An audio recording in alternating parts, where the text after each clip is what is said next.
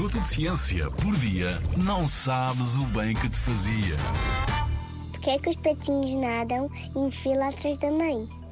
Já dizia a canção que todos os patinhos sabem bem nadar, mas a verdade é que não precisam de colocar a cabeça para baixo nem o rabinho para o ar. O truque é outro. À frente, a abrir caminho, vai a mãe pata e logo atrás, numa fila muito ordeira e direitinha, seguem os patinhos. E isto não é por acaso. Cá para mim, os patos percebem física. Ao nadarem uns atrás dos outros, os patinhos poupam energia.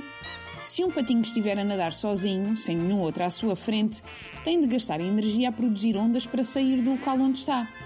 Mas se esse mesmo patinho estiver perfeitamente alinhado com a sua mãe, ao aproveitar as ondas que ela faz, não só não gasta energia a contrariar o movimento da água, como ainda leva um empurrãozinho pelo efeito que é produzido, como se estivesse a surfar a onda.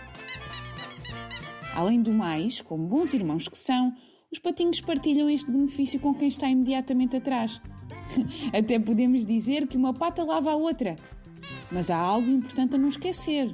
Os patinhos não se podem distrair e deixar de nadar atrás da mãe. Ficarem para trás, lá se vai a boleia.